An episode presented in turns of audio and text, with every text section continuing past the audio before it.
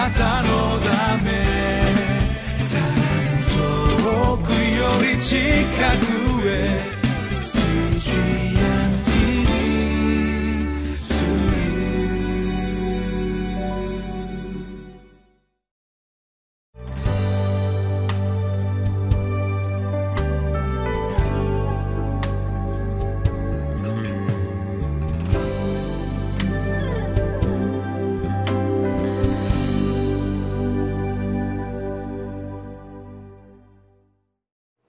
皆さんこんにちは。昨日はパウロの主にある生き方というものを見てきました。しかしそんなパウロにもどうやら一つの迷いというのがあったようです。今日はそのことをご一緒に見ていきましょう。本日の聖書箇所はピリピの一章22節から30節です。タイトルは福音にふさわしい歩みは救いを証しすることです。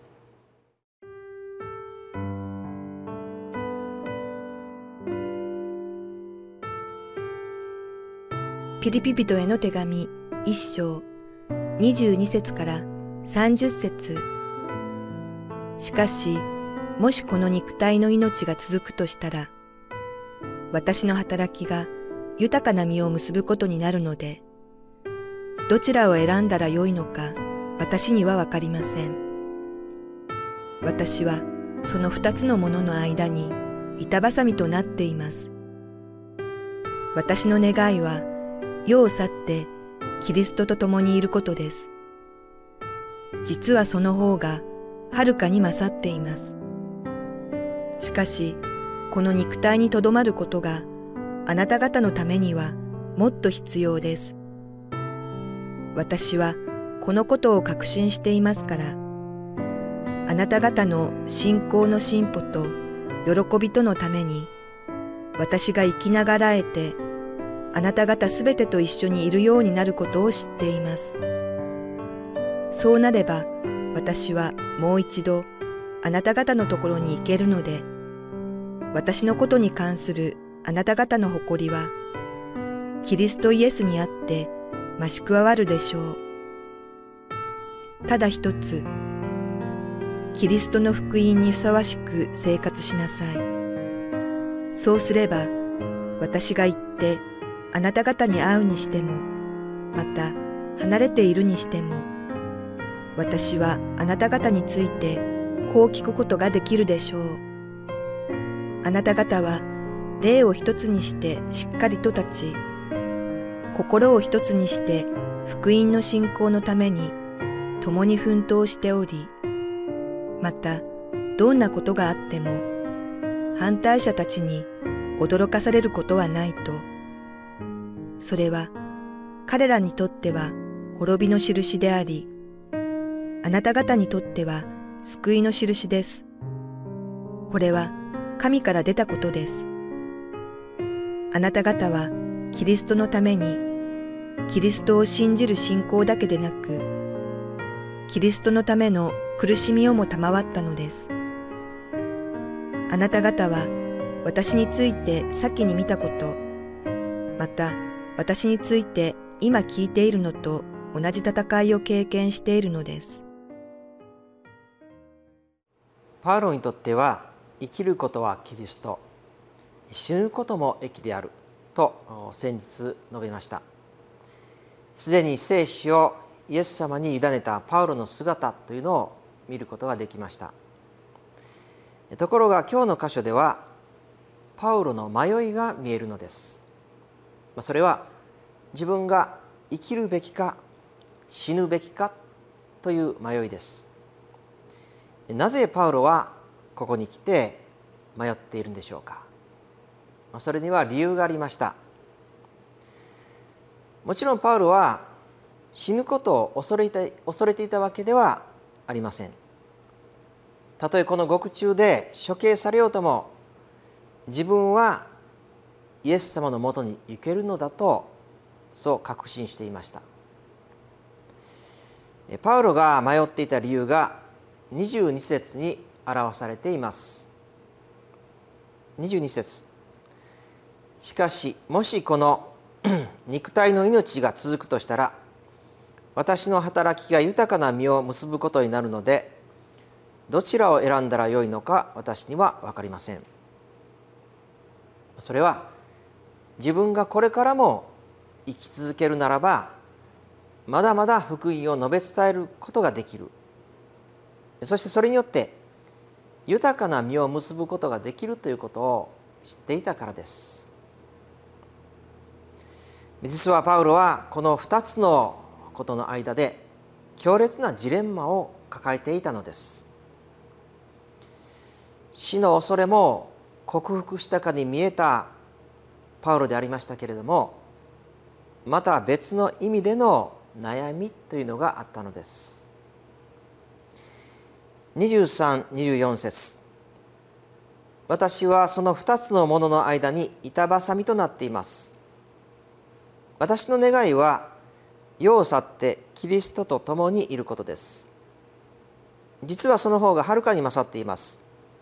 しかしこの肉体にとどまることがあなた方のためにはもっと必要です。自分自身について言うならば天国でイエス様と共に永遠の安息に入る方がはるかに良い道であったわけです。しかし残されたピリピのクリスチャンたちにとっては自分がまだこの世にいるということの方が必要であったわけです。パウロという人はもう信仰的に達観しているかのように見えるんですけれども、しかし私たちと同じ悩みを持つ人間でした。ここで彼はもうまさに身もだえするような悩みを感じているのです。しかし結局、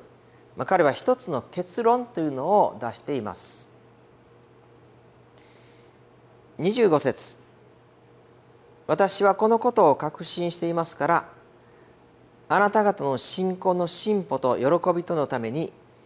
私が生きながらえてあなた方すべてと一緒にいるようになることを知っています。パウロはピリピの教会の人たちのためにあくまで自分はまだ生きていくんだという決断をしているのです。まあ、時として私たちクリスチャンもこの世があまりにも辛く苦しい時にもう早く天に召されたいと思うことさえあると思います。しかし自分の地上での使命というのがまだ残っている限りまだ私たちはこの地上にとどまっていなければならないのです。それは時には苦しい決断であるかも分かりません。身もだえするようなその苦しみの中で生きるということを選ばなければならないのかも分かりません。やがてその使命が終わった時に初めて神様は私たちを本当の永遠の安息に入れてくださるのです。私たちは死ぬことも神に委ねなければならない。そしてということはつまり反対に生きることもまた神に委ねなければならないということでもあるのです。さてピリピの教会の人たちのために生きるということを選んだパウロはですねピリピの人々にメッセージを送っています。それは27節から30節にまで書かれています。そのメッセージの内容とはまずキリストの福音にふさわしく生活するということを進めているわけです。福音にふさわしい生活とは何でしょうか？それはまず互いに一致して福音のために奮闘するということです。また反対者たちに驚かせ驚かされないようにとも進めています。まあ、当時は、まあ、クリスチャンに対する迫害者がたくさんいたわけです。そしてそればかりでなく異端の教え間違った教えというものもクリスチャンたちを惑わしていたのです。まあそのような反対者たちに惑わされないということをパウロは進めているわけです。そして福音にふさわしい生活というのはキリストのための苦しみをも受けるということであるのです。まあ、信仰生活というのは、えー、良いことばかりではありません。逆に信仰を持ったがゆえに迫害されたりまた言われのない苦しみにあったりするということもあるかも分かりません。キリスト教を信仰したらいいことばっかり起こると思っていたのに、こんな苦しみに遭うのならもう信じるのではなかった、まあ、このように思う人がもしかしたらいるかも分かりません。しかし聖書ははっきりと私たちはキリストのための苦しみをも賜ったと書いてあるのですしかしそれはただの苦しみではなくキリストのための苦しみとちゃんと書いてあるんです。私たちはそれをも含めた福音にふさわしい生活というものを求められています。パウロがこの地上にとどまってまでも伝えたかったこと。それは私たちがただ福音を聞くだけではないということです。それにふさわしいものとものとなるということでした。ですから私たちはまずこの福音を受け入れましょう。そしてそれを伝えていきましょう。そればかりでなく私たち自身がその福音にふさわしい生き方というものをしていこうではありませんか。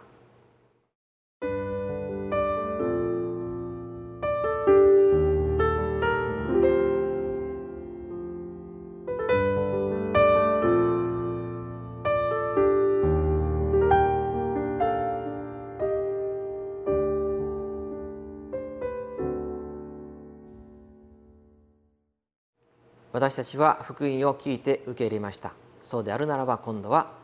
その福音にふさわしい生き方をしていきましょう。お祈りいたします。愛する主イエス様感謝いたします。私たちは時にはこの世にあって苦しいこともあります。もう天に帰ってイエス様と共に安息したいと思うことがあります。しかし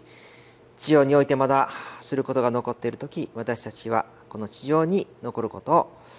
選ぶことができますように。そしてその使命を果たし終えることができるようにどうぞ導いてください。また私たちはこの福音を聞いて受け入れたものです。今度はその福音を伝えるものとさせてください。そしてまた同時にその福音にふさわしく生きることができるものへとさせてくださいますようにお願いいたします。どうぞ私たちをそのようにお導きください主イエス・キリストの皆によって感謝してお祈りいたします。アーメン